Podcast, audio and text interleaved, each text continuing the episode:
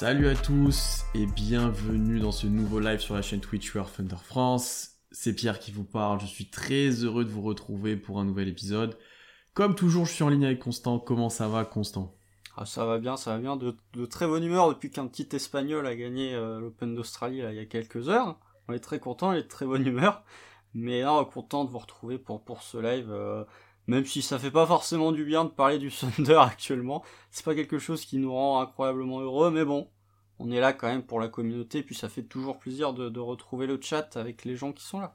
Ouais, sachant qu'on a une semaine assez tranquille, on en parlait avant, euh, pas beaucoup de matchs à se mettre sous la dent euh, pour le, pour Thunder, euh, ça nous a laissé nous reposer un petit peu.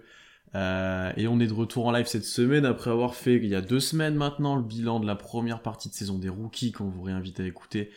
Euh, bah là, cette semaine, on va parler peut-être de choses un peu plus négatives ou problématiques, euh, honnêtement. Euh, il faut le dire direct. comme vous le voyez, comme vous l'avez vu sur Twitter sûrement, le thème du jour, c'est de savoir si on doit s'inquiéter ou non pour le Thunder qui est en pleine reconstruction. quand j'ai posté ce thème, ce, thème pardon, sur Twitter, je pensais que ça allait être assez parlant pour les gens de, de, de, de, quoi on allait parler, de quoi, qu'est-ce qu'on allait aborder. Au final, pas tant que ça, parce qu'apparemment, euh, bah, y a, on a eu quelques réponses qui nous parlaient un peu de la stratégie globale, de, par rapport à de la reconstruction, euh, tu vois, d'où on se situe actuellement.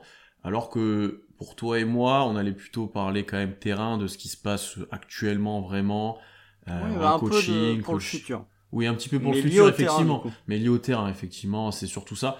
Euh, on s'appuyait notamment sur, euh, bah, que ça soit en interne dans notre rédaction ou dans les commentaires Twitter qu'on a pendant les matchs, euh, sur pas mal de choses, sur un, sentiment qui se dégage, un petit peu négatif, un petit peu, voilà, que les matchs sont pas beaux à regarder, que ça se passe mal, etc. Donc, c'est surtout ça qu'on voulait discuter. Et je vous avoue, comme je l'ai tweeté moi, que je pense que pas mal de gens ne seront pas d'accord avec moi. Ah, déjà euh, Kamel, hein, je crois qu'il est. Oui, déjà Kamel est. Il va pas être d'accord avec toi. Euh, mais je, je, vais essayer de défendre mon, mon point de vue. Euh, Constant va être peut-être plutôt contre moi pour le coup. Bon, ça arrive de plus en plus souvent, mine de rien, mais là je pense que. Tu vas voir, non, non, moi je suis. Je surprends là. là, je surprends là où on me l'attend pas, on m'attend pas. c'est vrai, ça arrive souvent. et ben, Constant, je vais te laisser commencer. La question va être, va être, va être très vaste. Mais non, parce que moi, en fait, j'ai mes arguments pour réagir. J'ai des contre-arguments, en fait. Ah et du coup, t'as pas d'arguments, t'as juste des contre-arguments. Déjà, ça commence bien. Et, du coup, non, je vais te laisser commencer. On va partir dans la direction un peu que tu souhaites, du coup. Est-ce que on doit s'inquiéter pour le Thunder de, de ce qu'on voit sur le terrain, pour le futur, pour Hot Est-ce que t'as un, un premier truc dont tu voudrais parler qui, qui te pousse à t'inquiéter ou non, déjà? Tu, tu, me donnes le fil Ah là, là, je te donne, c'est, c'est roulé. Ah, dis ok. non, est-ce qu'on, doit s'inquiéter euh, pour le Thunder? Oui et non. Euh, c'est, c'est pour ça, me faire débuter, c'est peut-être pas la meilleure chose du monde parce que j'ai un avis qui est moins arrêté que le tien, je pense. Euh, si je dois partir des côtés vraiment négatifs, bah c'est le Thunder est la pire équipe depuis le passage à l'année 2022 en termes de bilan, déjà, c'est la pire équipe. On a gagné qu'un seul match depuis 2022 et encore, c'était euh, la victoire face à l'équipe Z des Nets euh, à Brooklyn. Et c'était euh, avec une performance offensive qui était incroyable, qui était la meilleure de la saison pour OKC. Donc c'est pas forcément rassurant. vous regardez les stats, OKC est toujours à la dernière place en termes d'offensive rating. je pense que ça se voit. Euh, non, moi, mes, mes principaux points d'inquiétude, c'est le jeu proposé. Euh, le point de, de, de, rupture et le point pour moi ça a été le plus flagrant de dire que tu peux être en reconstruction tout en proposant un semblant de bon basket, c'est le match face aux Spurs. Euh, les Spurs, oui, ok, ils ont un effectif qui est très intéressant, des gens de. Je suis, je suis vraiment euh, de plus en plus euh, un fan de Dejounte Téméré. Je trouve qu'il fait des choses très très bonne du côté de San Antonio. Euh, il accumule les triples doubles. C'est bizarre d'ailleurs parce que euh, du côté de San Antonio, quand des joueurs Temeray fait un triple double, il n'y a plus personne pour critiquer les triple doubles. J'avais envie de le dire fort. Non non, mais je trouve qu'il je trouve qu'il fait vraiment de très bonnes choses des joueurs Temeray. Je trouve que Keldon Johnson se développe bien, que Jacob Puttle par exemple amène cette sécurité défensive et cette présence que nous on n'a pas euh, à OKC. Et voilà, quand, quand vous regardez le match face aux Spurs, bah il y a une équipe qui sait jouer au basket et il y en a une autre qui, qui essaye de faire avec ce qu'elle a. Euh, je pense que la différence, bon, bah, voilà, effectivement, d'un côté, vous avez Greg Popovich qui est à sa 25e saison, qui a, je sais plus, 7 ou 6 victoires de, d'être le coach qui a gagné le plus de matchs all-time en saison régulière. De l'autre côté, vous avez un coach qui est dans sa deuxième saison.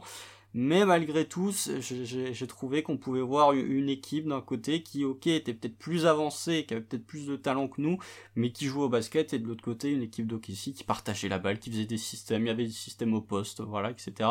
Et de l'autre côté, une équipe d'OKC qui était un peu plus en galère, euh, voire même carrément plus en galère, euh, à partir du moment où, où euh, Shea n'était pas dans un grand soir. Alors après voilà, ça c'est mon, point de d'inquiétude, de, c'est si tu proposes pas un jeu euh, attrayant ou un jeu un peu plus collectif maintenant, j'ai du mal à voir OKC faire ça euh, dans les futures années. Euh, si déjà là tu développes pas un espèce de une base de jeu qui n'est pas que du tir à trois points et du drive, avec peu de mouvements de ballon, avec peu de passes décisives, j'ai du mal à voir comment Mark Delno va pouvoir développer ça alors que dans l'effectif il aura des joueurs qui ont déjà deux, trois années sous ce système-là. Euh, le point qui fait que on peut pondérer euh, ça, c'est que Mark Delno essaye, malgré tout, on peut lui reprocher tout ce qu'on veut, et je trouve qu'il y a plein de choses à lui reprocher. J'ai vu un article disant que, euh, je sais plus quoi, Mark Delno pouvait être un coach élite, et lui-même le pense. Bon, ça me fait rire deux secondes. Mais euh, on peut pas lui reprocher qu'il a une physionomie de jeu, une physionomie de jeu qui est bah beaucoup de tirs à trois points, qui est très analytique. Hein, euh, c'est quand même dommage d'avoir une vision de jeu euh, qui est en train de mourir euh, petit à petit vu qu'on penche de moins en moins vers ça. Mais d'ailleurs on se foutait bien de la gueule des Rockets pour au final jouer en partie un peu comme eux. On tente moins de tirs à trois points, mais on est beaucoup plus analytique. Voilà, Mark Delno a une vision de jeu. problème, c'est qu'il a pas les outils pour en fait. C'est, il essaye de faire entrer un, un carré dans un cercle, donc forcément ça va pas marcher. Donc oui, euh, OKC prend beaucoup de tirs à 3 points, mais vu qu'il y a quasiment pas un seul shooter dans l'équipe, hormis Kenrich et Muscala qui ont un temps de jeu très limité, un petit peu Treman, bah euh, ça rentre pas. Donc oui, c'est sûr que euh, si à la draft 2022, avec le pic des Clippers et le pic des Suns, bah tu prends deux shooters à 37-38%, c'est sûr que l'année prochaine, OKC sera une meilleure équipe. Mais donc forcément, ça peut pondérer un petit peu l'inquiétude.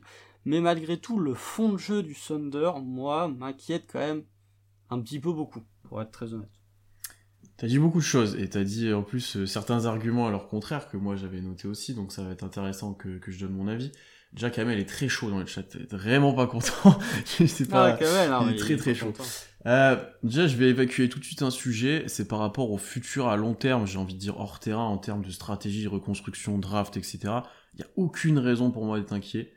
Euh, dans le sens où tu as un nombre d'assets énorme, tu as quand même des pièces déjà très importantes, pas énormes, mais tu en as quelques-unes, euh, tu as super bien drafté l'année dernière.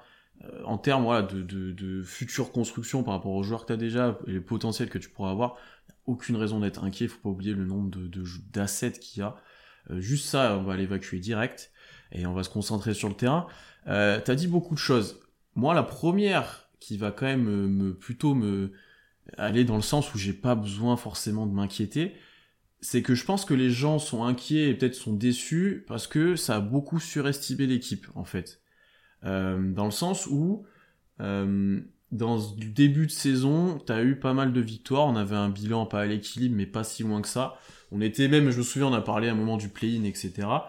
Euh, le, le, truc, c'est que moi, quand je regarde le roster du Thunder, en fait, on n'est pas au niveau des Spurs, en termes de joueurs. On n'est pas au niveau même des Kings, on n'est pas au niveau des Pels, on n'est pas au niveau d'Indiana qui est quand même descendu.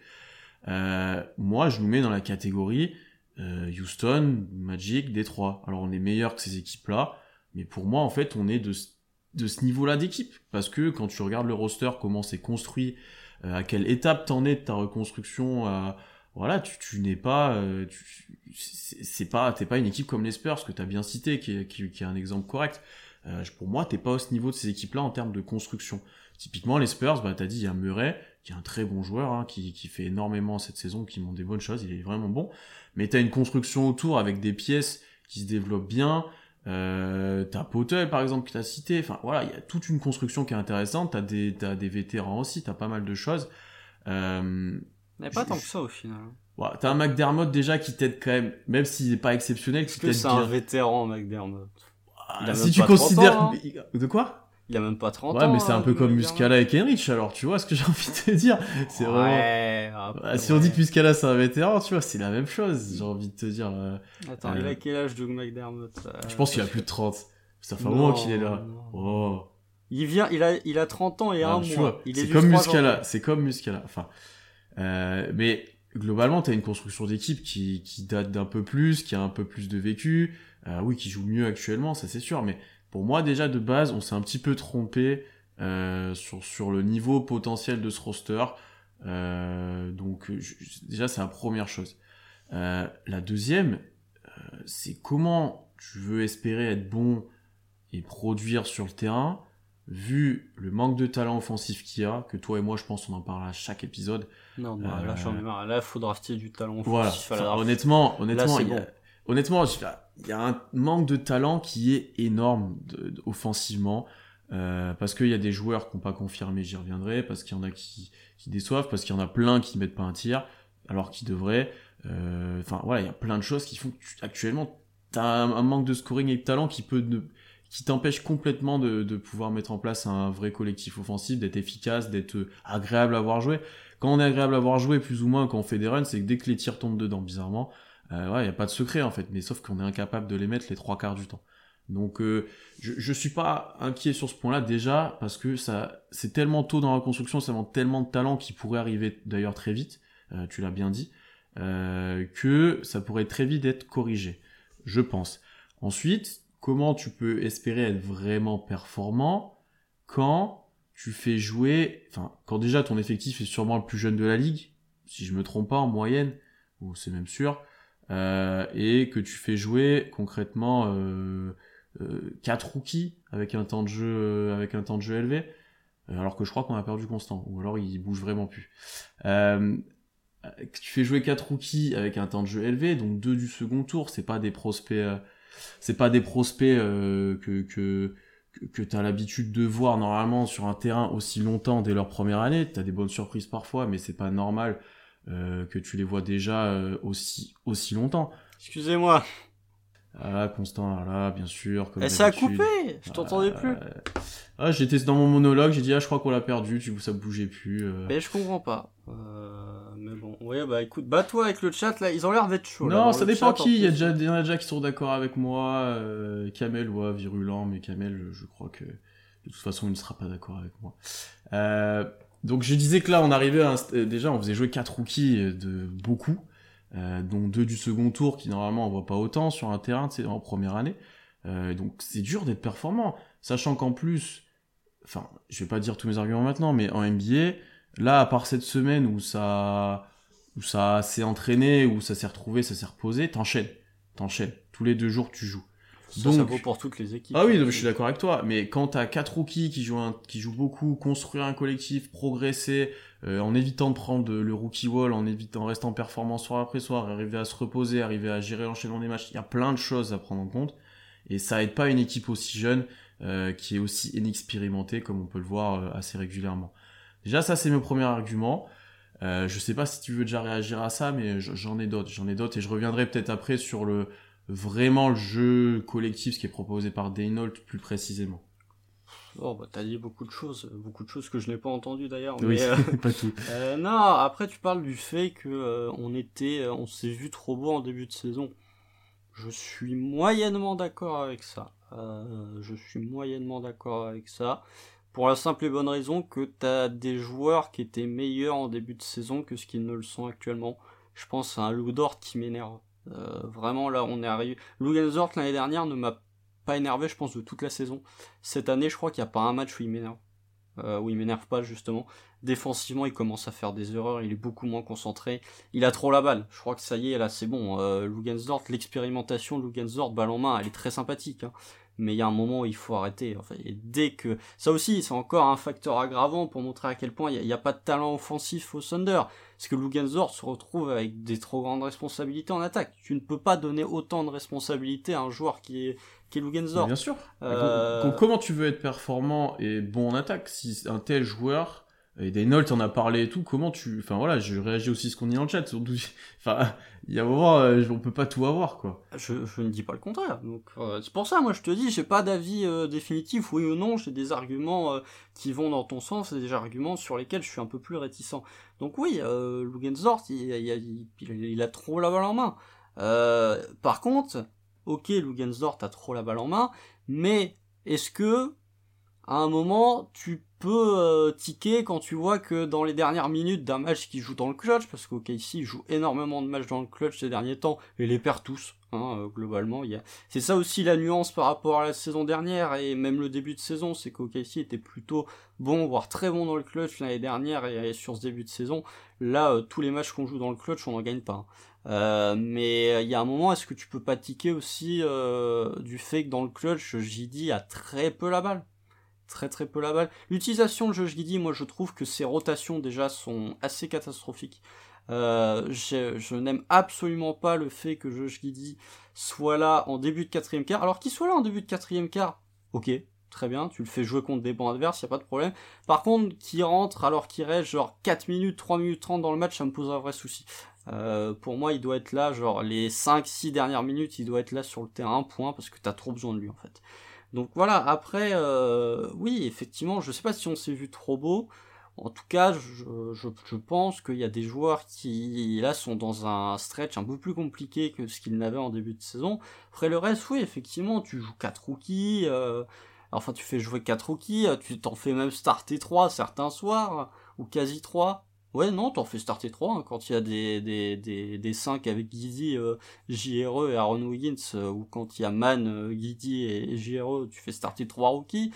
Euh, Est-ce que, ne serait-ce qu'à Houston, ils font starter 3 rookies? Non. Est-ce mm. que Orlando, ils font starter 3 rookies? Peut-être bien. Ah non, ils en font starter que 2 avec Suggs et Franz Wagner. Donc ils font... Ouais, voilà. Mais et à Détroit, ils font pas starter de rookies.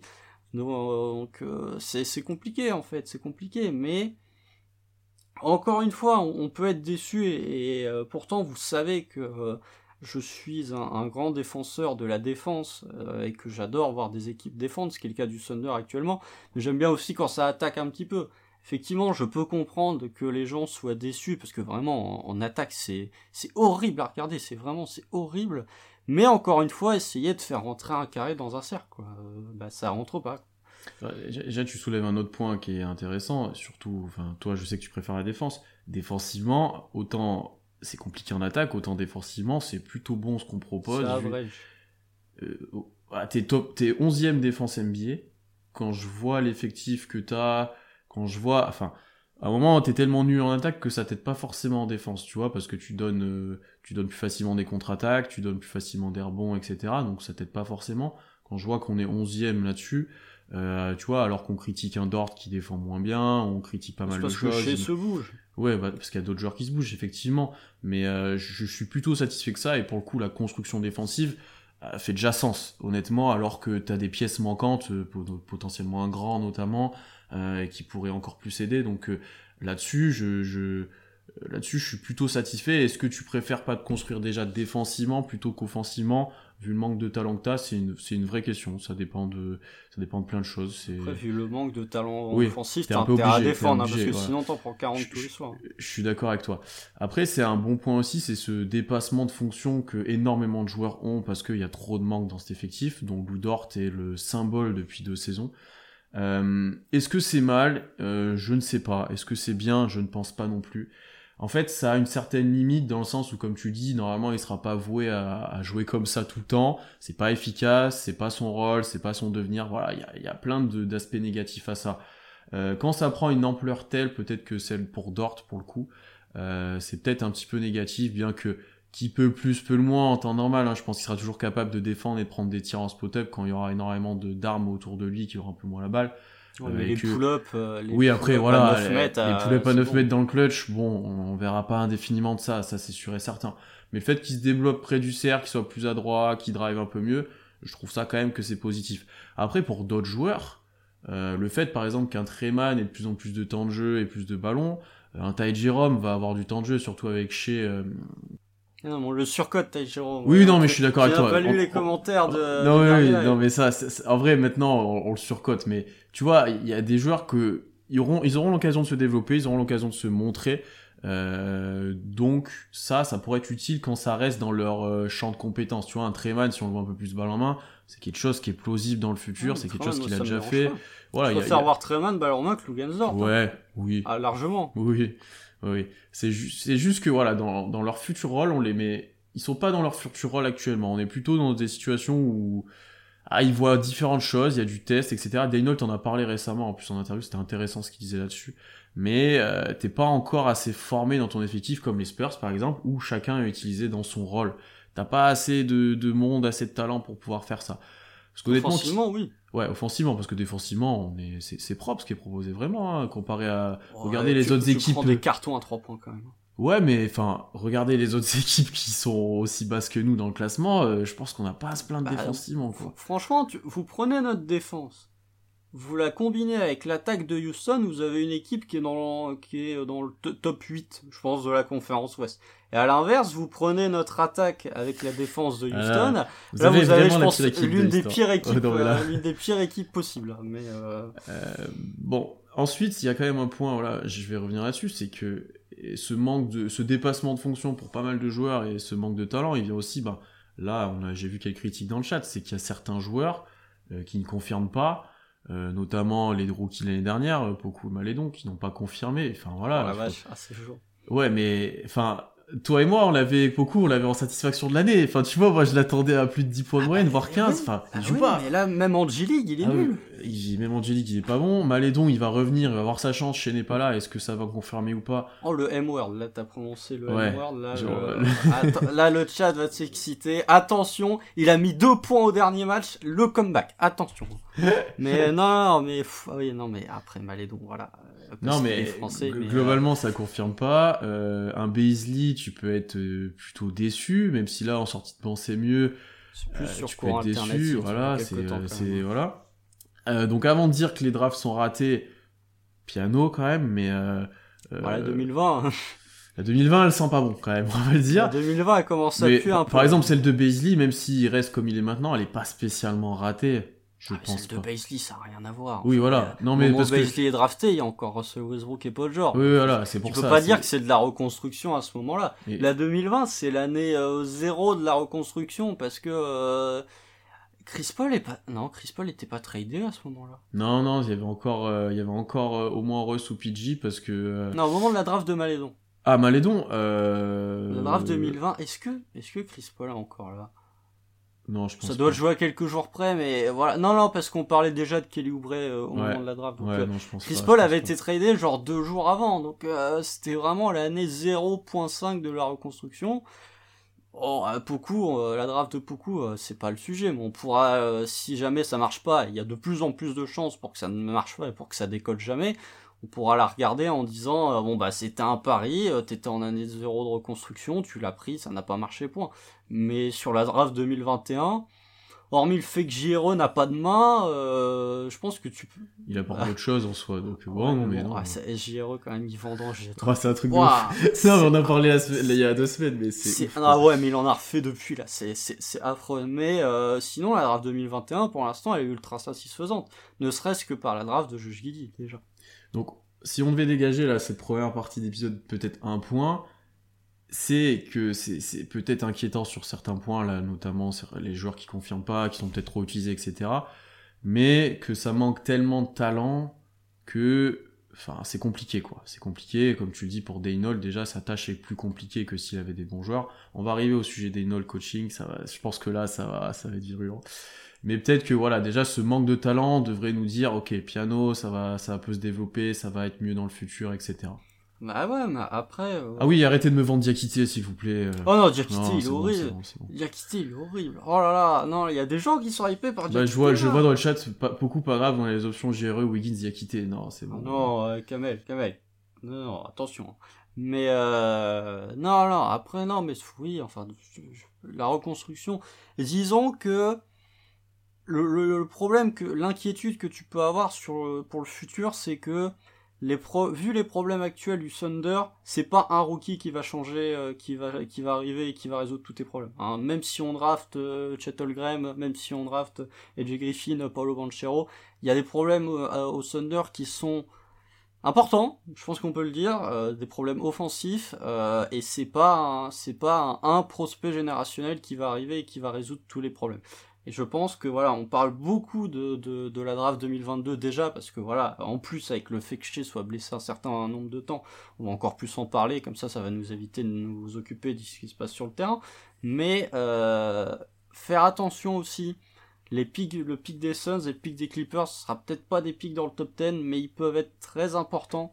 Euh, tu vois, si OKC avait drafté par exemple cette année un Corey Kispert qui monte en régime du côté de Washington, et eh bah ben, peut-être que tu aurais 2-3 euh, problèmes au niveau du shooting qui seraient réglés. Donc euh, ne pas sous-estimer les pics de, milieu de premier tour qui souvent font la différence entre une équipe moyenne et une bonne équipe. Un profil role player euh, plus plus, ouais, qui peut être utile, ouais, ça peut être intéressant, hein, qui ne changera pas la phase de ta franchise comme tu l'as dit comme un, top pick. mais, mais qui pourrait qui pourrait bien aider. Effectivement, il faudra sûrement deux prospects au moins ou un trade ou quelque chose, mais mais il faut des shooters surtout. Oui, voilà. Il faut des shooters. Et honnêtement, hein, ça fait quelques années que ça tente quand même des joueurs. Bon, il y, a un peu plus de shoot qu'avant hein, qui essayent d'être euh, qui d'être draftés. En tout cas, quand tu draft man, JRE quand même. Ouais, c'est du euh, shoot théorique. Beaucoup de bases, beaucoup de bases aussi. Même Malédon mettait dedans normalement. Euh, faut voir, faut voir. Euh, bon, parlons du sujet coaching, Marc Desnault maintenant de ce qui est proposé sur le terrain. T'en as déjà un petit peu dit dans, ton dans ta première intervention. Euh, je vais réagir à ça. Bon, déjà, défensivement, on a dit que ça se construisait, etc. Et ça, je suis plutôt convaincu du futur défensivement. J'ai vu ce qui est proposé maintenant, je trouve ça intéressant. C'est en attaque que c'est quand même plus compliqué. Ah, moi, la, alors, pire équipe. Moi, de ce que je vois de, des commentaires sur Twitter ou autre, euh, oui, la free agency, on signera jamais personne, les, les gars, je vois dans le chat. Donc c'est pour ça qu'on parle. On attend trop de la draft. Par contre, tu nous parles de la free agency. Non, on a OKC, il y aura pas de free agency. Il y aura des trades. Vous vous rappelez quelle est la plus grosse signature de free agency de l'histoire d'OKC C'est Markif Morris. Hein. Euh, non, mais les gars, calmez-vous, calmez-vous. Euh, donc, des notes offensivement. Alors, non, déjà, eh ben, moi, la première question, c'est ce que c'est là où j'ai emmené. La première question que je voulais poser, même dans le chat ou aux gens, c'est genre, il y en a plein, ils se plaignent, on n'a on a pas de d'identité de, jeu, on n'a pas, on a rien, il y a ah, rien qui est proposé. Voilà, c'est sur ce point-là. Là, même toi, tu, tu le dis aussi. Euh, genre, quand vous vous levez la nuit ou que vous regardez un replay, vous savez comment le Thunder va jouer, vous savez ce qui va se passer sur le terrain. Ça sera, ça sera pas bon, mais vous savez ce qui va arriver, vous savez que quelles situations vont être mises en place, vous savez euh, quels tirs vont être pris, vous savez comment ça va jouer. Donc à partir de là, il y a une identité en fait. Je, si t'as pas d'identité, c'est quand tu te lèves et tu te dis, bon alors qu'est-ce qu'on va faire ce soir? Qui c'est qui va jouer? Qui c'est qui va prendre? Non, c'est pas, c'est pas ça. Alors l'identité, elle nous vous plaît ou pas, ou elle est efficace ou pas. Pour l'instant, elle ne l'est pas. Mais, mais ne dites pas qu'il y en a pas, parce que, parce que effectivement, euh, moi, moi, je suis désolé, hein, les situations de match après match, elles sont reconnaissables. Euh, je sais comment. Ouais. Brique, brique, non, carte mais... de balle, brique, faute offensive, brique. ah, mais tu vois, il y a une identité tu, de jeu. Tu, sais, tu sais euh, comment le 5 joue, tu sais comment chez joue. Tu, enfin, il y, a plein de choses que tu retrouves euh, sans troller. Il y a plein de choses que tu retrouves. ensuite, moi, je suis pas spécialement inquiet là-dessus, parce qu'il y a ce point talent offensif qui est tellement énorme que ça t'empêche euh, de, d'être correct tout simplement quand bah, t'as Dort qui a plein de responsabilités, tu es incapable de mettre un tir, euh, t'as pas forcément de grands qui peuvent aller au cercle, etc., qui peuvent finir, ouais, t'as pas ton grand du futur. Il y a plein de problèmes dans cet effectif, notamment offensif, qui sont, qui sont problématiques avec tous les arguments qu'on a déjà évoqués avant. Euh, donc, donc là-dessus, déjà, tu peux pas attendre forcément énormément de choses. Ensuite, moi, je suis pas forcément euh, inquiet parce qu'en fait, j'ai l'impression de voir la finalité de ça. Tu me rajoutes, honnêtement, hein. non, non, mais honnêtement, tu me rajoutes, tu mets guidé et chez dans, dans, dans, cette façon de jouer. Tu me rajoutes euh, cet ailier dominant qu'on a, qu'on, dont on rêve, toi et moi, euh, qui arrivera, on espère prochainement, euh, qui, ouais, Griffin ou Banchero. Euh, tu mets potentiellement Dort, qui est quand même loin d'être, euh, quand il veut, un peintre, euh, un peintre en attaque quand même. Il est capable, il est largement capable. et tu me rajoutes un grand, j'ai envie de te dire, polyvalent, qui n'est pas uniquement soit un shooter, soit un, soit un, soit un rim runner, enfin voilà, un grand à peu près correct, honnêtement, je pense que ce qui est proposé là, ça marche. Je, suis désolé de le dire, mais je pense que ça marche parce que les tirs tomberont dedans, parce que tu auras des accès au drive pour Shea, pour Guidi, pour qu'il puisse créer, pour potentiellement Dort, parce que tu auras des situations pour ton ailier qui mettent, euh, qui, qui puisse, euh, qui puisse scorer. Enfin, je, suis désolé, mais il y a autre chose que ouais, on nous dit ça fait que tir à trois points. C'est de là, un moment, t'as les tirs ouverts parce qu'ils te sont laissés, parce que tu te les crées. Ils sont laissés vous, quand même. Vous, vous, vous, prenez le côté que vous voulez, mais vous les avez, donc il faut les prendre. Euh, on crée quand même des tirs au cercle, ce qui est quand même intéressant, parce qu'on en parlait longtemps. Chez, il avait énormément de mal à se créer ses tirs à un moment, il était tout le temps doublé, etc. Euh, avant qu'il se blesse. Au moment, où il se remet à, au moment où il se remet à jouer, il se blesse. Voilà, là, ça faisait quand même quelques matchs où ben, les tirs au cercle, il les mettait, il en avait des plus en plus ouverts, où il avait des bonnes situations, etc. Euh, je, donc les tirs créés, ils étaient plutôt bons là-dessus. Donc oui, c'est stéréotypé, oui, c'est analytique comme tu l'as dit, ça sera peut-être pas tout le temps efficient, mais, mais je pense que ça peut marcher dans le futur. Dans, quand tu mets l'affinité avec des joueurs de talent, ce qui est proposé là, je ne vois pas pourquoi ça marcherait pas. Ensuite, le dernier point que je vais aborder, et ce qui est encore plus flagrant depuis ces derniers temps, en termes de juste de, de, de ce que je vois, il y a il y a, il se passe plus de choses qu'avant quand les joueurs ont envie et quand, voilà, quand ils font les efforts. Non, parce qu'en fait, je pense que, non, mais, parce que je pense que globalement, Daynault, il demande, il demande de, qu'il y ait du plus de mouvement que ça, mais je pense que des fois, beaucoup de joueurs sont très attentistes euh, et ça, lui, il est pas sur le terrain pour le corriger, si tu veux. Ça me paraît compliqué. Mais tu vois, il y a, j'ai vu, il y a de plus en plus de situations off-ball, euh, avec des cuts, etc. Je pense qu'il y en a de plus en plus comparé au début de saison. Je pense que si on regarde les premiers matchs. Euh, les derniers matchs, j'ai vu Shea faire un peu d'off-ball, aller poser un écran, ressortir ensuite, recevoir la balle plus en mouvement. Enfin, j'ai vu même, là, dernier match, il y a euh, des, des, plusieurs écrans qui traversent le terrain pour Dort et pour délibérer des shooters, que ce soit même Muscala, il a eu ça. Il y a un peu plus de choses qui se passent, c'est pas encore constant pour le coup. Euh, c'est pas encore tout le temps le cas. Ah non, c'est sûr que si je coachais, ça, je peux te dire que si ça... Déjà, alors moi si j'étais coach du Sonner, déjà tu ne tentes pas un tir avant qu'il y ait trois joueurs qui aient touché la balle déjà ouais, pour l'attaque. Après c'est la NBA, ça, c'est la NBA. Hein. Enfin, il y a plein de gens, ils s'attendent à ce qu'on fasse des grands systèmes et tout. Déjà avec l'équipe qu'on a, non. Et quand vous regardez même les autres équipes, il n'y a, pas tout le temps des grands systèmes euh, qui font euh, quatre fois le tour du terrain. Euh, tu vois, même Kamel le dit, alors qu'il était péjoratif, il y avait quand même plus de choses qui se passent. Euh, le dernier match, oui, il y a des choses qui se passent plus, et puis tu lâches un lead de 15 points. Ouais, mais bon, après, t'as chez qui se blesse, t'as pas mal de choses. Hein. T'es pas foutu de prendre un rebond. Ça aussi, c'est un problème. Euh, les rebonds offensifs dans le clutch cette saison, alors qu'on est, terrible. Hein. Ça, ça, pour le coup, ça a coûté très cher là, contre Indiana, alors que globalement sur la saison, on est bon au rebond. Donc ça, c'est ouais, une alors dans le clutch, on se fait défoncer au rebond offensif c'est terrible. Pour, revenir au point, en fait, il y a, y, a, déjà une base, il y a des choses qui peuvent être ajoutées, comme on le voit un petit peu sur les derniers matchs. Il y a encore énormément de chemin à faire, c'est encore pas satisfaisant. Hein. Là-dessus, je vous rejoins. Euh, mais, globalement, il y a, des choses qui peuvent être ajoutées. Et quand je vois, euh, encore une fois, là, même récemment, dans le clutch, euh, certaines actions après les temps morts, etc., comment, comment, comment ça joue, bah, je suis désolé, hein, moi je me dis en playoff, Daynault il prend un temps mort et on doit marquer un panier, je pense qu'il est capable. Je pense qu'il est oh capable de signer un truc. Moi je suis désolé. Retourner en playoff. Oui, hein, voilà. C'est très, c'est très anticipé ce que je dis. C'est très anticipé ce que je dis. Mais les systèmes en sortie de temps mort, on n'a jamais dit qu'il était mauvais. Ah, non, parce que. Quand on a fait un ah, podcast sur lui en juillet, ah on l'avait déjà dit. Nous, nous, mais moi j'ai déjà vu plein de fois sur Twitter, euh, il a pas de playbook, il y a nanana, ce qui est faux. J'ai vu plein de fois je, je te parle pas pour nous, parce que nous, on est élite, Constant, c'est pas la même chose. Non, non, j'étais en train, non, je, rigole. J'étais en train de lire le, commentaire de Joe qui euh, a l'air d'être remonté contre nous aujourd'hui. Euh, Joe, alors pour répondre, parce que du coup, Pierre, t'as as monologué un petit peu, juste pour répondre à, ton, à ton commentaire. Euh, on est en reconstruction. Franchement, vous, vous saviez pas à quoi vous attendre. Euh, c'est pas parce que t'es en reconstruction que t'es pas le droit d'en attendre quelque chose. Hein, parce que sinon, dans ce cas-là, tu sors l'excuse on est en reconstruction et puis tu balances des saisons, tu fais comme les Sixers. Hein. Euh, je pense que tu peux, un minimum, attendre des choses. Euh, je te dis pas qu'on l'attendait en termes de bilan d'être incroyable, mais tu peux quand même attendre certains trucs.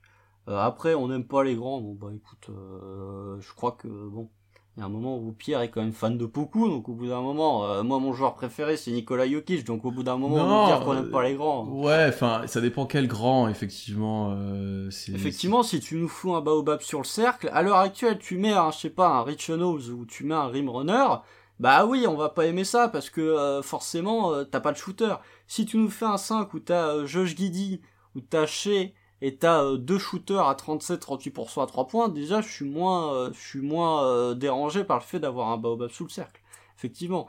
Mais après, pour revenir sur ce que tu dis, Pierre, offensivement, ben, je te dis encore une fois, c'est là où, où j'ai envie de défendre un petit peu de défoncer Degnault, c'est qu'il a une philosophie de jeu, je pense que tu peux pas le, le tu peux pas le, le nier, même moi qui suis pas du tout un, fan de ce que propose Degnault dans l'attaque, je peux pas le nier, mais en même temps, euh, bah écoute, euh, je te dis encore une fois, pour reprendre mon analogie, il, essaye de faire rentrer des carrés dans des cercles. Donc il y a un moment, effectivement, tu ne vas pas, euh, pouvoir réussir à mettre en place ce que Degnaud veut si t'as pas l'effectif.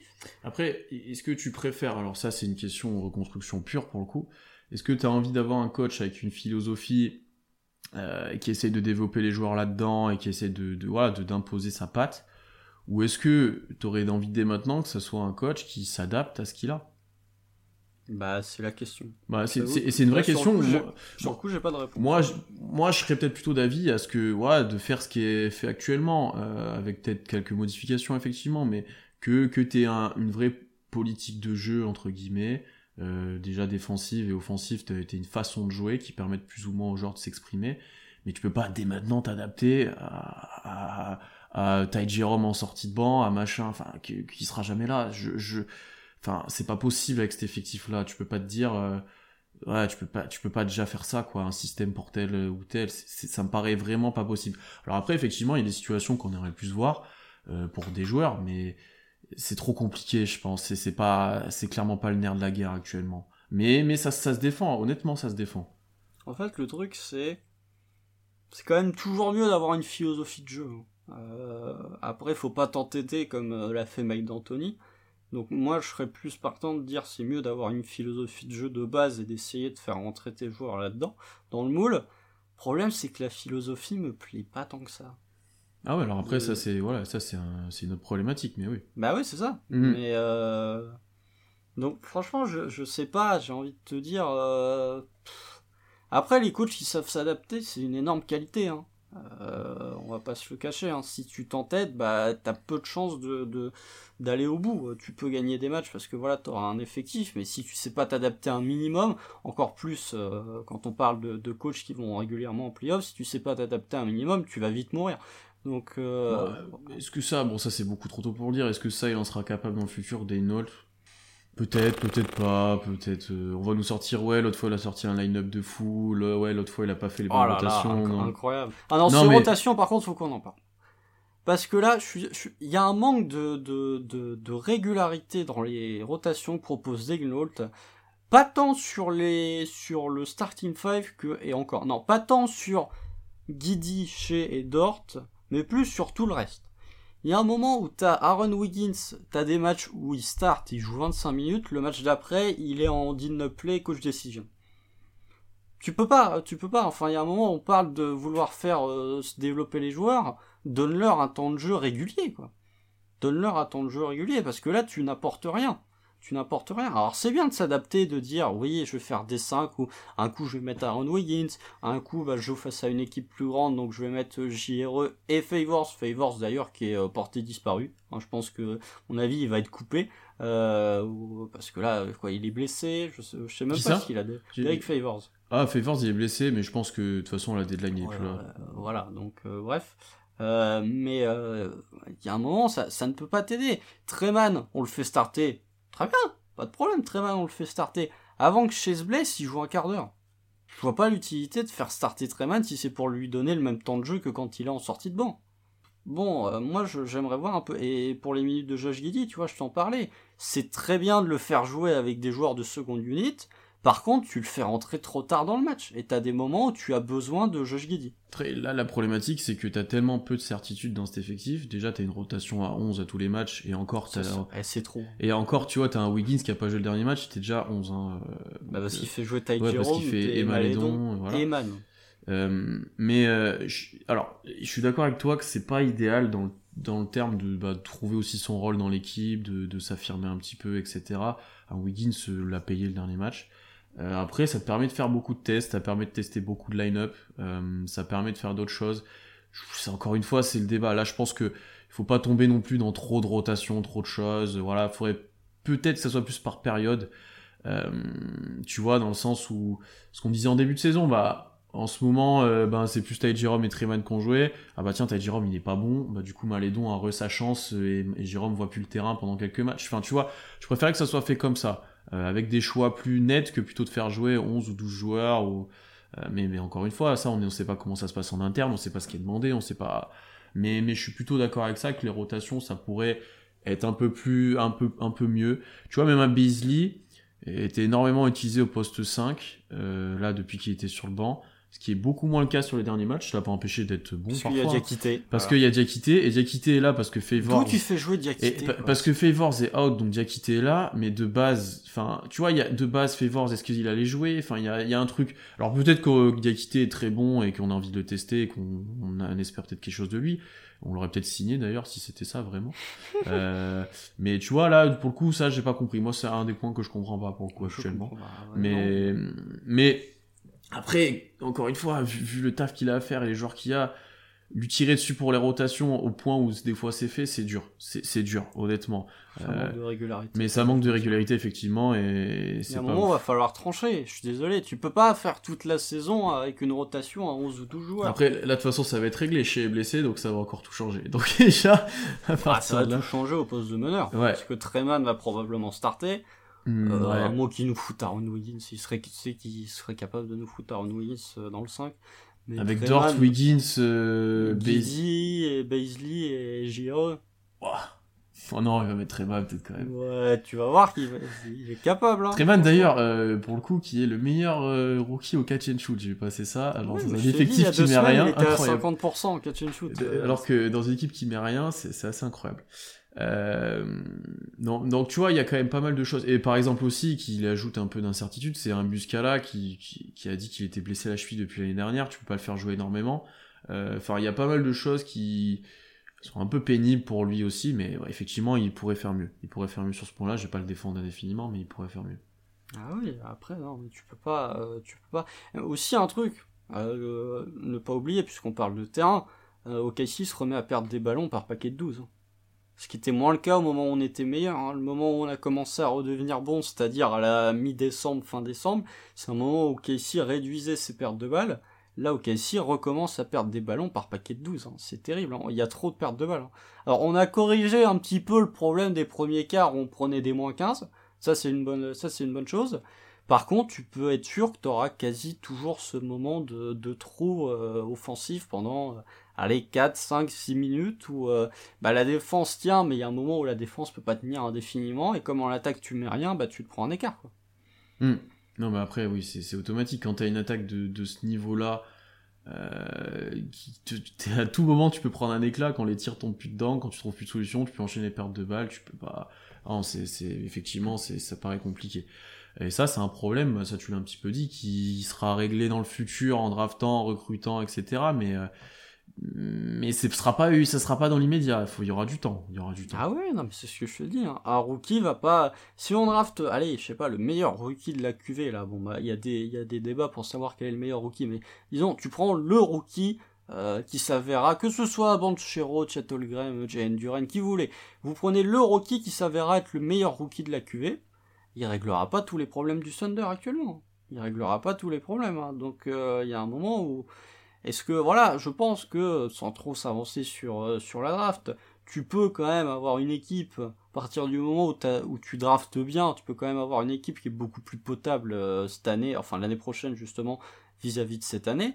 Mais là aussi, il y a un moment où il va falloir faire des choix, il y a un moment où il va falloir faire une nouvelle adaptation dans le jeu, parce que quand tu vas te retrouver avec un rookie drafté tu vas probablement le faire starter, donc ça va faire une évolution de rôle pour Josh Giddy, une nouvelle évolution de rôle pour Lugensdort, une nouvelle évolution de rôle pour Shea. Donc voilà, c'est difficile à un moment de, savoir, euh, enfin de pouvoir se projeter sur la suite. Malgré tout, à l'heure actuelle, euh, bah il a, y a beaucoup de choses qui sont négatives.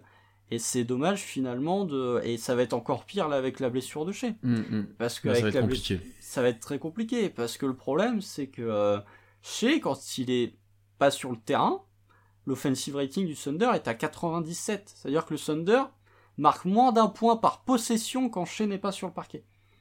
Déjà que quand il est là, euh, l'attaque qui est quand même pas folichonne, là, je pense qu'on va être un bon gros mois sans Shea, hein, parce que euh, le post-All-Star Break, c'est pas dit le retour, c'est la rééva- réévaluation, donc c'est même pas sûr qu'ils reviennent à ce moment-là. Euh, ça va être très compliqué offensivement, et je vous laisse aller checker le calendrier. Le calendrier, en plus, il est loin d'être évident, donc je pense qu'il va y avoir des vraies bonnes grosses tôles, comme c'était le cas l'année dernière. Ouais, non, non, je suis d'accord que là, pour le coup, c'est un petit coup d'arrêt, surtout qu'il était très bon en ce moment, vraiment. Euh, voilà, c'est c'est pénible parce que chez quand même, ah, là, ça fait deux saisons qu'il aura loupé quand même quelques matchs aussi, tu vois. T'as pas envie que ça, qu'il soit, qu'il devienne On un a petit des peu. problèmes de cheville, là, ok. Ici, on a toujours eu des, des Après, une cheville qui tourne comme ça a fait, là, pour le coup, tu peux pas l'anticiper. C'est pas le même problème que l'année dernière. C'est pas, voilà, c'est. Ah, un- c'était la voûte plantaire l'année Oui, dernière. On c'est ce nous a posé la question, ouais. c'est différent. C'est Voûte complètement plantaire, bah, c'est différent. c'est le talon, quoi, globalement. Donc, Non, euh, c'est dessous le pied, voilà, c'est, Euh, Il y a un dernier point que je voulais aborder, euh, c'est un petit peu ce qu'on nous dit aussi sur Twitter et même euh, voilà, c'est un peu culture de la défaite qui apparemment on développe, euh, qui, ça, ça te plaît à Kamel, ça. qui, ouais, qui, qui, douze. qui saboterait, euh, qui saboterait le moral des joueurs, euh, qui voilà. Alors moi j'ai mon point de vue très très très marqué là-dessus, c'est que déjà on est en NBA et que concrètement tu joues tous les deux jours, t'as pas énormément de temps pour ruminer euh, une défaite ou un truc, tu vois. Euh, typiquement, tu viens de perdre un match euh, sur un buzzer du milieu de terrain, tu joues l'équipe trois jours après, tu vois. J'exagère un peu le trait, mais c'était presque ça. Tu vois, tu viens de prendre 73 points contre une équipe, Ah non, là, les- on a eu trois jours, tu- justement, c'est différent. tu es là et tu les rejoues après. Enfin, en NBA, t'enchaînes tellement vite que je pense pas que t'aies le temps de ruminer et t'as très vite l'occasion de te rattraper. Euh, ensuite, C'est pas le cas du Thunder, là, actuellement. oui, ce qui va- là on se rattrape pas trop. Pas, Ah, mais tu peux aussi dire l'inverse, parce que euh, ça peut très vite les s'enchaîner. défaites et t'as pas le temps de Alors, te reposer. effect- effectivement, ça peut très vite s'enchaîner. Euh, après, dans ter- culture de la défaite, vu les matchs perdus actuellement, euh, j'ai- c'est des défaites serrées, c'est des défaites frustrantes, c'est des défaites frustrantes, j'ai l'impression pour la plupart. Tu vois, je vois plus des joueurs d'ailleurs frustrés, euh, notamment chez, euh, qui, qui- sur certains matchs, tu le vois que ça l'énerve ou autre, que démotivés. Euh, démotivés, j'ai tout sauf l'impression de voir une équipe démotivée sur le terrain quand je vois qu'on fait des comebacks presque à chaque match. Euh, Ça dépend desquels aussi. Ça dépend des matchs. trouves que ça dépend les... Ouais, moi franchement, là, les derniers matchs, enfin là quand tu regardes contre Indiana, j'ai pas l'impression de voir une équipe démotivée. Quand tu regardes le comeback con- contre les Cavs, alors ça met du temps à se réveiller et tout, c'est compliqué, surtout offensivement, mais Le ça a pas abandonné. jamais vraiment complété. oui, je suis d'accord. Mais mais je, je, je- vois pas une équipe contre les démotivée. Bulls, le meilleur exemple. Euh, tu, tu- parlais de résilience, c'est celui Oui. contre les Bulls. Mais effectivement, euh, je- sans dire qu'il y a une culture de la loose, parce que vous savez très bien que euh, moi, le, le, le, le mot culture euh, utilisé dans une franchise NBA me fait plus rigoler qu'autre chose. Euh, dédicace aux fans du Heat d'ailleurs, hein, qui euh, malgré tout, malgré tout le bien que je peux dire de leur franchise, reste la communauté de fans la plus toxique. C'est incroyable. Ils ont un titre, euh, ils pourront jamais, ils pourront jamais le perdre. Bref. Euh, non, pour le coup, je trouve que au moment du road trip, là où ça a commencé à devenir vraiment compliqué, il y avait un moment où ça, ça baissait la tête assez rapidement. Euh, ça baissait la tête assez rapidement. Là, depuis que c'est revenu au Paycom, on va t'as joué deux matchs, mais euh, effectivement, contre les Bulls, t'as un comeback. T'es quand même à pas grand chose de, de faire le plus gros comeback de l'histoire de la franchise. Bon, puis deux jours après, t'as les Clippers qui reviennent de 35 face aux Wizards. euh, voilà. Là, on parle de, voilà, on parle de culture de la lose. Les Wizards, je suis désolé les Wizards lâchent 35 points, quoi.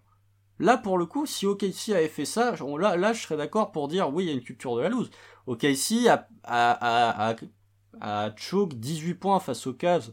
Les Cavs, ce que tu peux citer aussi en modèle, en modèle de reconstruction, tu vois, je, je lisais dans le chat, ça nous parlait des Cavs.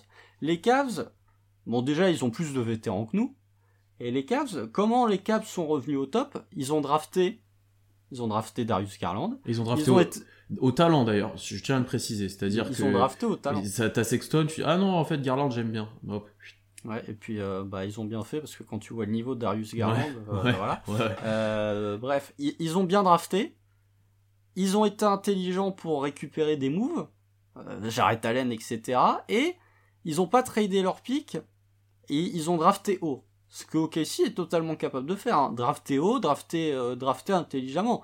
Voilà, ils ont récupéré un ou deux vétérans, Kevin Love, mais globalement, les deux meilleurs joueurs des Cavs cette saison, c'est Evan Mobley et Darius Garland, des joueurs qui ont été draftés. Et j'ai envie de citer aussi Memphis d'ailleurs, qui est une des, très grosses sensations bah, cette année. Memphis, c'est incroyable. Et euh, ben, Moran 2, Jaren Jackson Jr. 4, 3 4. 4. Euh, tu draftes à côté de ça des, typiquement des joueurs comme on a cité tout à l'heure de fin de premier tour archi utile. Tout à fait. Bane. Euh, bon après. ils ont pas regardé l'âge. Et ils ont pas regardé l'âge, ils ont regardé l'utilité à un moment où il fallait. Ils ont quelques vétérans pour entourer tout ça. Euh, T'as un ou deux joueurs qui sont allés chercher euh, plus ou moins plus ou moins intéressants, mais euh, voilà, typiquement c'est à lui que je pensais qui pourrait aider l'effectif et ça tourne, ça tourne. Mais il y a un moment, il y a un moment, il faut drafter, il faut voilà. Et là, on nous parle des Kings, et typiquement, on n'est pas en train de tourner comme les Kings, pas du tout. Oh, les Kings, ouais, Et qui, eux, pour le coup, ont une culture quand même inquiétante. Euh, là, là, je suis d'accord, ok. On n'est pas du tout là-dedans. C'est même pas une culture, c'est une organisation. Les oui. Enfin, y a, ça dépasse l'équipe, là. Il faut remonter carrément au niveau du proprio. Euh, je suis désolé, il y a un moment. D'ailleurs, puisqu'on parle de proprio, je ne sais pas si vous avez vu, mais il y a la belle fille de euh, ah, oui. oui. Qui, qui, a parlé dans un podcast, je crois c'est Barstool Sport ou une connerie dans le genre, qui a dit que Lugensdorf était le meilleur joueur du Thunder cette saison. Elle ne doit pas regarder beaucoup de matchs. Euh, mais par contre, elle a quand même dit autre chose intéressant. Elle a dit autre chose intéressant, c'est que euh, elle pensait que ça allait vite revenir, enfin qu'ils essayaient de reconstruire ça comme à l'époque KD, Russ, Harden, etc. non, elle a dit qu'elle avait confiance dans le fait que ça précis puisse ramener des joueurs du calibre Russ, KD, Harden. Bon, euh, quand même pas. Mais euh, après, je, je, je, sais pas. Mais bon, non, on n'est on pas au niveau des Kings. Euh, même si voilà, sortez Tyrese Haliburton de cet s'il vous plaît, parce que lui, il est vraiment bon. Mais euh, vous allez voir que Tyrese Haliburton, il va faire des perfs de ouf. Et dans 2-3 ans, quand les Kings ça fonctionnera toujours pas parce que eux, ils ont pas accepté euh, le fait de reconstruire complètement, vous allez voir que Tyrese Haliburton, il va en prendre pour son grade, comme D'Aaron Fox prend pour son grade actuellement. Et Memphis, c'est là où ils ont été intelligents, je le vois dans le chat. Ils ont échangé Jonas Valanciunas pour Steven Adams en se disant peut-être que sur le papier, effectivement, Jonas Valanciunas est un meilleur joueur que Steven Adams, mais avec Steven Adams, tu t'assures une certaine sécurité défensive, une certaine sécurité au rebond, et les shoots que prenait Jonas Valanciunas, tu les redistribues à d'autres joueurs. Mm. Et, du coup, ça marche bien. Adams c'est vraiment bon. Ouais, mais ils sont tous bons à Memphis. Donc euh, encore une fois, Memphis a fait euh, probablement le recrutement, le recrutement et les drafts les plus intelligentes. Et je pense que s'ils avaient juste eu Jamorant et Jared Jackson Jr., ils seraient pas là où ils sont euh, actuellement Memphis. Ça marche parce qu'il y a Desmond Bain qui est un fin de premier tour, je crois que c'est même le dernier pic du premier tour qui a été drafté, parce que Brandon Clark, même si on se moque de lui parce qu'il est vieux, marche toujours bien. Donc ouais, je trouve que je trouve que ce que font les équipes qui marchent bien, les équipes de reconstruction qui marchent bien, que ce soit Memphis ou que ce soit Cleveland, ils ont eu un processus de reconstruction que le Thunder peut complètement avoir. Ils n'ont pas fait d'énormes signatures à la free agency, euh, mm, mm, mm. ils sont passés par la draft et des moves intelligents au moment des trades. Le Thunder, je pense, est capable de faire. Ce pourquoi on est très bien placé, j'ai envie de te dire, vu la tournure de la saison, vu où on est placé actuellement, vu la blessure de chez, etc on nous dit dans le chat, euh, on va être bien placé. Si tout, si tout se passe bien ou pas, ça dépend comment on voit les choses. Euh, pour la prochaine loterie, on devrait être bien placé. On va, on va juste dire ça pour l'instant. Euh, mais c'était aussi l'un des positifs de la saison. Il faut s'en rendre compte aussi. Certes, les joueurs ont envie de gagner, etc. Mais quand quand tu vois le recrutement qui est fait, quand tu vois voilà, tu vois que tu n'es pas dans une optique de gagner énormément de matchs aussi. Donc il faut aussi se rendre compte de ça, que c'est pas une culture de la loose, c'est une reconstruction partie de zéro. Ce qui est pour moi, et je pense pour toi aussi, primordial, je pense que tu l'as un peu dit, pour pas être stagné dans un, milieu Kings bizarre. Euh, tu vois, je cite les Kings, mais. Kings, Magic, Pistons. Euh, ouais, et encore là, ça commence de le faire pour euh, ces équipes-là, tu vois, et encore. Oui, parce qu'ils ont appuyé sur le compte rouge. Mais nous, avant, on l'a fait. stagné. Nous, on l'a fait, et on l'a fait avec Shea. Alors, est-ce que c'est une bonne solution ou autre? Mais on est en train de le faire, donc. il faut pas. Je sais pas si c'est inquiétant pour les joueurs, je ne pense pas, honnêtement. De toute façon, on peut dire ce qu'on veut. Euh, voilà, on a tenu le discours la saison dernière, on s'est posé la question. Je pense qu'il faut, il faut regarder la réalité en face. On parlait de 1A, 1B pour Chez. Chez n'est ni l'un ni l'autre. Euh, 1A, c'est un joueur qui peut t'amener au titre. À l'heure actuelle, à l'heure actuelle, des joueurs qui peuvent t'amener au titre en NBA, il y en a combien? 6 7 Il n'y en a pas beaucoup. Il y a, y, a, y a LeBron quand il est pas blessé, il y a KD, il y a Giannis, il y a Jokic, il y a Curry, il y a Harden, il y a Embiid. Voilà, ça fait 7 choix. Est-ce que chez... Euh, Et encore, t'en as mis dedans, euh, je pense que pas tout le monde sera d'accord. hein, je... Non, bah, eh, non, mais j'englobe un petit peu parce que voilà, mais euh, honnêtement, dans, ma tête, euh, des joueurs euh, capables de te mener au titre, euh, il y en a quatre hein, globalement. C'est euh, c'est Giannis, c'est euh, KD, c'est LeBron et euh, c'est euh, Jokic. Mais euh, voilà, j'englobe un petit peu pour les autres parce que voilà, oui, Luka Doncic, effectivement, Ouais, effectivement, si si si, si quand même ouais, ouais, si. quand même, parce qu'en playoff, en plus, ils se subliment. Mais voilà, c'est, c'est, c'est, ils sont même pas 10. Tu vois, il y a des gens qui disent Embiid, je suis pas sûr. Kawhi, euh, Kawhi, bah écoute, que quand il joue ni avec les Spurs, ni avec Fred Van Vliet qui a eu un gosse, c'est un peu difficile de mener son équipe euh, au titre. Non, mais eh, Kawhi est très fort, mais là il est blessé, on sait pas comment il va revenir. euh, voilà, j'attends de voir pour Kawhi. Mais dans tous les cas, ça fait moins de 10 joueurs. Est-ce que vous pensez que dans un futur relativement éloigné, Shea va être capable d'être un des 10 meilleurs joueurs du monde? Non. En Ouais, tout bah, cas, moi je bah, pense pas. C'est parfait, c'est exactement ce à quoi je réfléchissais. Je pense que Shea peut être top 20. Euh, Top 15 même. Peut-être top 15. Mais top 10, je pense pas. Non. Et, Et, je pense encore, qu'il- top et je- 10, top et je- 10, c'est Et je chaud, pense hein. qu'il te faut un, et je pense qu'il te faut un top 10. Bah oui, mais il te faut, moi je dirais même, il te faut un top 5. Il te faut un top 5. Et tu, on l'a vu sur les finales, c'est l'exemple que je ressortirai, je pense, pendant de très nombreuses années. On l'a vu sur les finales de cette année. Je pense que collectivement, les Suns étaient une meilleure équipe, mais ils n'avaient pas le meilleur joueur Non, de la série. Mais, et, et moi, d'ailleurs, euh, bah, c'est mon avis perso, c'est pour ça que j'ai du mal avec les Suns de les voir champions. Mais c'est ça, c'est mon avis, et c'est voilà. Après, ils sont Euh, très costauds mais ils sont très bons. Après, euh, c'est super fort ce que c'est proposé, mais j'ai un peu de mal. Euh, et oui, effectivement, est-ce que Shea est pas plutôt un super, une super option 2 euh, Oui. Et qu'il te faut une superstar à côté, un mec, euh, voilà, un mec que comme t'en as pas 10 en NBA, effectivement, peut-être, peut-être. Je, je- Est-ce que Shea peut le devenir? Euh, je- Ça devient, je, sais pas, peut-être, je pense pas, mais, mais on va pas, on va pas non plus arrêter sa progression là, mais euh, il faut un joueur de ce calibre-là, effectivement, et ça, je suis d'accord avec toi. Et ça, ok, si ne l'aura que via la draft. C'est. Pour ça, euh, Valentin, tu dis le top 5, peut-être qu'on l'aura jamais. Oh, Mais si on passe pas par la draft, on l'aura pas en fait. hein. Il y a un moment où faut être honnête deux secondes. Le meilleur moyen de, je suis désolé, on en revient encore, euh, on en revient encore au même principe. Le meilleur moyen de, pour un, petit marché de récupérer les meilleurs joueurs, c'est de passer par la draft. Qu'est-ce qu'ils ont fait, Memphis? Euh, Tu crois qu'ils auraient eu un joueur du calibre de Jamoran s'ils étaient pas passés par la draft? Non. Non, mais ça, c'est sûr, c'est sûr et certain, c'est sûr et certain. Euh, on a, on a, on a peut-être un peu de temps pour prendre quelques questions, euh, Constant, sur, sur ce sujet-là ou sur, euh, sur, sur, voilà. On a fait un peu le tour de tous nos arguments. C'était intéressant, c'était intéressant, il y a eu du, il y a eu du gros débat les gens, dans sont, le les gens chat. sont pas d'accord. Globalement, il y a un Ouais, clan. il y a des euh, clans. Il y a un clan de Joe euh, qui est. De toute façon, on tank et on perd et rien ne, on n'a pas à s'inquiéter. Ouais, Joe qui est vraiment en mode calmons-nous. Et t'as un clan Kavel qui est un peu, un peu plus Un énervé. peu plus, euh, voilà, on est plus dans, c'est la merde, c'est, tout se passe mal.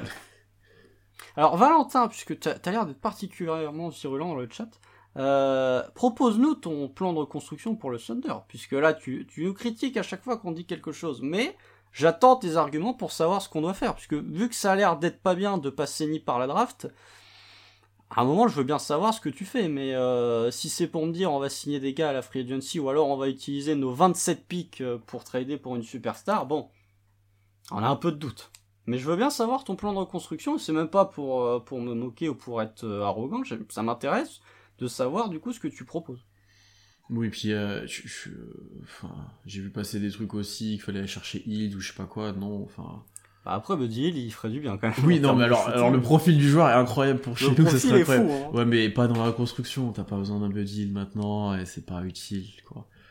Gardons, Ah, gardons le, certains assets ou certains trucs pour... euh, Sur cette saison, à l'heure actuelle, oui, c'est mort, Oui, effectivement. et gardons certains, euh, certaines pièces et où on en a à l'infini, mais euh, quand on en aura vraiment besoin, euh, quand, enfin à l'époque quand on était bon, on aurait pu aller chercher un peu d'île, j'aurais envoyé des trucs pour l'avoir, tu vois, avec Ouais, bah, Il y, a- y un- il y a un truc, je suis désolé. euh, Il y a un moment où un des plus grands ratés de la carrière de Sam Presti, c'est pourquoi t'as échangé Doug McDermott et Enes Kanter contre Carmelo Anthony? Il y a un moment, Doug McDermott, il aurait été parfait chez nous. Ça, je l'ai encore en travers de la gorge. Après, moi Doug j'aimais McDermott trop le- dans l'idée, j'aimais trop le profil, genre euh, c'est ouais, ouais, mais bon. Après, il avait un peu joué McDermott, non? Non, non, il a pas joué du tout. Non, non. Il est dans le trade de PG et euh, McDermott, il part aussi sec euh, en septembre dans le trade de Il n'a pas fait une partie de saison? J'ai Non, tu confonds avec Taj Gibson. Non, ouais, bah justement, il est pas arrivé au même moment. Non, non, non, non, J'ai, Pourquoi j'ai cette impression que Marie... Attendez. Mais non, McDermott. ah si, il est peut-être dans le trade de PG. Ah si, attends, McDermott, il est dans le... c'est McDermott et Taj Gibson. Ah, merci dans le chat. Oui, il a joué à un moment. Tout à fait, c'est Taj Gibson et, Doug McDermott. Il a été tradé contre Geoffrey Lauvergne, c'est bien ça. Non, il est dans le trade de Carmelo Anthony. Oui, mais avant, on l'a récupéré en, en, faisant un trade aux Bulls avec l'Auvergne et, euh, et, machin, c'est ça? Et Cameron Payne. Ouais. Show transaction. Alors euh, attends. Ah, et les gars, notez, je suis en train. Geoffrey Lauvergne, Anthony Moreau et Cameron. Et je vous dis, Thunder Quiz l'année prochaine, je suis chaud, braise. Je suis chaud. Ouais, alors, et puis en plus, c'est moi qui vais le présenter euh, l'année prochaine. les, autres sont pas prêts, les autres sont pas prêts. Ouais, non, mais, putain, et euh, non, mais, terrible. Et attends, Doug McDermott, quand il était au KC, le mec était à 36% à 3 points. Ce qui est déjà, mais déjà mieux dans, que la dans, mes souvenirs, j'étais un peu déçu de son passage en mode. Euh, tu vois, là, j'ai l'impression qu'il a plein de situations, d'écran, machin et tout, et qu'il faisait moins ça. Ouais, c'est ça, c'est peut-être ça aussi, ouais. C'est plus la même ligue entre 2017 et 2022, euh, c'est quand même plus la même ligue. Mais euh, après, non, mais bon. est-ce qu'on ouais, est qu'on peut être compétitif l'année prochaine? On nous demande. Ça dépend de ce que t'entends par compétitif. Ouais. Est-ce qu'on peut être Border play Non, je pense pas. Bah, le problème, c'est que l'Ouest va être aussi, va progresser aussi. Toutes les équipes nulles vont progresser. Il y a peut-être une ou deux qui vont exploser, mais. Et encore? Si, tu, si tu drafts. Qui va exploser le ah, Portland. Portland. Euh, ouais, mais Portland, là, ils sont même pas. Si, je crois, ils sont dixièmes. Euh, non, mais tu vois, si tu draftes un top 3, tu draftes deux bons rookies, euh, est-ce que tu peux être play est-ce que tu non est-ce que tu peux être 11-12 11-12 ah, bah, il faut voir ce que vont drafter les autres équipes, oui on nous dit on va, euh, on va pas faire une Cavs hein, je pense pas mais euh... bah, les Cavs euh, enfin il y a un moment où les Cavs on se fout de la gueule des Cavs faut quand même pas oublier que les Cavs bon ok ils sont blessés mais les Cavs ils ont Ricky Rubio ils ont Kevin Love il y a Rajon Rondo qui est arrivé je, les mettais mais je les mettais pas là moi honnêtement je les ah non personne les mettait là. Incroyable. Personne ne les mettait là. Mais merci Evan Mobley, hein. il y a un moment, on peut dire tout, et Darius Garland aussi, la progression de Darius Garland. All-Star, je pense, hein, Garland d'ailleurs. Mais... Bah, j'espère, mais bon, après, de toute façon, moi, tu sais bien que l'All-Star Game, euh, voilà, je commence, à, sans, parler, des, sans parler des matchs, la sélection a quand même la valeur, bon, sauf quand ça vote n'importe comment, mais. Ça En fait, le, problème que j'ai avec l'All-Star Game, et que les gens ne comprennent pas, c'est que je suis. Moi, perso, je m'en fous du All-Star Game. Que tu sois All-Star ou pas, vraiment, j'en ai rien à faire. Par contre, je comprends le fait que, aux yeux des joueurs ça, et aux yeux des fans aussi, ça puisse avoir une valeur. C'est juste, euh, moi, je. je tu sais sûrement mieux que moi, ça a une valeur contractuelle pour certains. Ah oui? Bon, donc en plus. Ah oui, oui. Il y, a des clauses disant si t'es All-Star, t'as une C'est ce à quoi je pensais, tu vois, un peu, je pensais au NBA Team, je savais qu'il y avait. Mais il y a All-Star, euh, je me, je me pensais aussi. Non je pense qu'une sélection, c'est pas, c'est pas anodin. Quand t'es All-Star, c'est quand même quelque chose. Euh, bien qu'on n'aime pas le match ou pas, euh, c'est, voilà. Non, non, le match, ça, le match, c'est même pas un match, mais euh, puis c'est tellement plus un match, ils en ont plus rien à foutre, ils proposent des chasupes carrément comme ah, maillots. les maillots, autant les maillots d'habitude j'aime bien, autant là. Ah là, ils sont horribles, ils sont horribles. Non, non, mais alors, on verra, je, je dis, c'est quoi leur truc du vendredi demi-finale, en fait, ils font demi-finale finale pour le, le truc des rookies, sauf au bord, ils sont une équipe de 7 ou 8, il y a 4 joueurs de la et, et voilà. Il y a 4 joueurs de G-League. Ouais. De la... Sur les 8 Non, sur, au total dans les 4 équipes. Ah, donc il y en a un par équipe. Il y en a un par équipe, exactement. Oh là là. Bon, bref, on va encore dormir. Mais euh, non, euh, c'est bien d'avoir le, le, petit logo, mais euh, pour revenir sur. Est-ce qu'on, je pense qu'on peut taper les 30 wins l'année prochaine. Tu vois, bon, cette année, hormis incroyable retournement de situation, équipe qui se soude de, de bâtard avec la blessure ouais. Euh, je pense qu'on n'y sera pas. Euh, je pense qu'on n'y sera pas. Mais l'année prochaine, si tu drafts, allez, il y a quoi? Il y a 5 prospects très intéressants euh, à l'heure actuelle. Il y a Banchero, il y a Chet Holmgren, il y a Duren, il y a Smith, il y a Duren, je mets en dessous, mais oui, certains l'auront là. Certains vont l'avoir là. Bon, allez, il y a entre 4 et 5 prospects très intéressants qui peuvent quasi tous postuler au spot de euh, premier de la draft euh, à l'heure actuelle. Après, on verra. Euh, mais si tu arrives à, drafter dans le top 5, ce qui n'est pas sûr, hein, attention, c'est loin d'être sûr, si tu arrives à drafter dans le top 5 un joueur intéressant, ce qui normalement devrait être le cas, et que tu sais à peu près utiliser correctement tes pics, ton pic des Clippers et celui des Suns, bon, tu peux taper, sans blessure, hein, bien évidemment, tu as peut-être moyen de taper les 30 wins. être plus playinable. Je sais pas si, si, j'ai déjà vu ça. Être playinable, euh, c'est un autre débat, d'autant plus que tu as des équipes comme les Pels, par exemple, cette saison, qui sont en demi-teinte. Bon, bah, Zion, il va pas faire que bouffer euh, des, des kebabs du côté de la Louisiane, il va peut-être se remettre à jouer au basket au bout d'un moment. Des wings, je pense, plutôt que des kebabs en Louisiane, Ouais, des wings, et du chili. Ah oui, il y a euh, Sharp aussi, effectivement, on l'a oublié. Shadon Sharp, oui, c'est vrai, le petit nouveau, là. Ça, c'est une bonne Ça, c'est une bonne nouvelle. Pas le profil qui irait le mieux chez nous, mais c'est une bonne nouvelle. C'est une bonne nouvelle parce que ça rajoute du talent euh, supplémentaire dans, dans la draft. Euh, du talent qui n'était pas prévu en plus. Donc ouais, moyen, je pense que as moyen de taper les 30, 35. Déjà, si on fait 35 wins l'année prochaine, déjà, je pense qu'on pourra dire saison réussie. Euh, on nous demande, les dernières questions, Guidé a-t-il le potentiel pour devenir meilleur que Shea dans le futur? C'est dur. C'est dur. Parce que je pense que Constant et moi, on est d'accord. Meilleur ou plus valuable? Ouais, c'est ça. Et déjà, je pense qu'on est d'accord, toi et moi, sur un point. C'est quand même son shoot et son scoring sera un petit peu limitant tout le temps. Mmh. Ah, s'il développe pas un shoot, ça va être compliqué. Mais est-ce est, ça se débat, hein. Non, je pense que Shea sera, sera meilleur quand même. Mmh. Je pense aussi quand même. Ah, si, si Josh Giddy développe un, shoot correct, déjà s'il fait une meilleure sélection de tir, hein, parce que euh, ces derniers temps, Josh Giddy ces derniers temps, il, il est pas en train de bouffer un Rocky Wool, mais euh, enfin, si, il se bouffe un Rocky Wool, mais dans la tête en fait, parce qu'il fait beaucoup d'erreurs, je trouve. Il y a des prises de décision qui sont un peu bizarres. Ouais, mais par contre, en euh, stats et autres, c'est pareil, quoi. Enfin, il est sur des. Il moins de passes. Il est sur ses. Ouais, mais bon, ça va revenir au même point que d'habitude. quand j'y ai t'engages 3 par match, si tu veux, déjà. ah bah oui, non, mais attends, j'ai vu la stat, c'est le match contre Chicago, je crois. Chez. Il, il crée 12 tirs ouverts pour, euh, pour les copains il y a trois passes décisives. Ça veut dire que les mecs sont à 3 sur 12 sur les tirs ouverts. Euh, donc il y a un moment où c'est pas, c'est un petit peu compliqué. Non, mais là, là, avec la blessure de Shea, vous allez voir que Guidi va faire des triples doubles. Ça va être, ça va être intéressant à suivre. Et là, il va avoir un gros rôle, il le sait, et donc ça va être super bien à voir. Ça va être bien à voir. Ouais, en, off, on parlait du fait que euh, l'année dernière, au moment de la blessure de Shea, on avait déjà tenu le même discours en disant, oui, on va plus voir les gens, gna gna gna gna gna. Euh, moi, je suis pas fan de ça. Par contre, je pense que ça va être euh, le s'il y a bien un s'il y a bien un joueur pour lequel la blessure de Shea est intéressante, je dis pas qu'elle est utile, mais elle va être intéressante pour juger de son niveau, c'est bien Josh Giddy parce qu'il va se retrouver avec full création. Euh, hormis si Degnol décide de donner la balle à Dort. Euh, ah, Dort l'aura un peu en deuxième option. Dort l'aura un petit peu, mais il faut que Giddy soit le premier créateur. Euh, je pense que si t'as euh, là, euh, je dit, va avoir full la balle pendant 30 minutes. Là, je pense que tu pourras déjà un petit peu, je dis pas tirer des conclusions, mais évaluer le potentiel de Josh en tant que vrai leader d'une attaque. Lui, lui est très mal, j'aimerais, j'ai envie de voir, effectivement. Oui, tout à fait. Le petit bas de course, là, on perdra de 25 points, mais on verra des choses intéressantes. Euh, on va arrêter là. Euh, c'était un podcast très intéressant, un live très intéressant. Merci à tous d'être venus et merci pour la participation. On était encore plus de 20, souvent régulièrement là, donc merci à tous.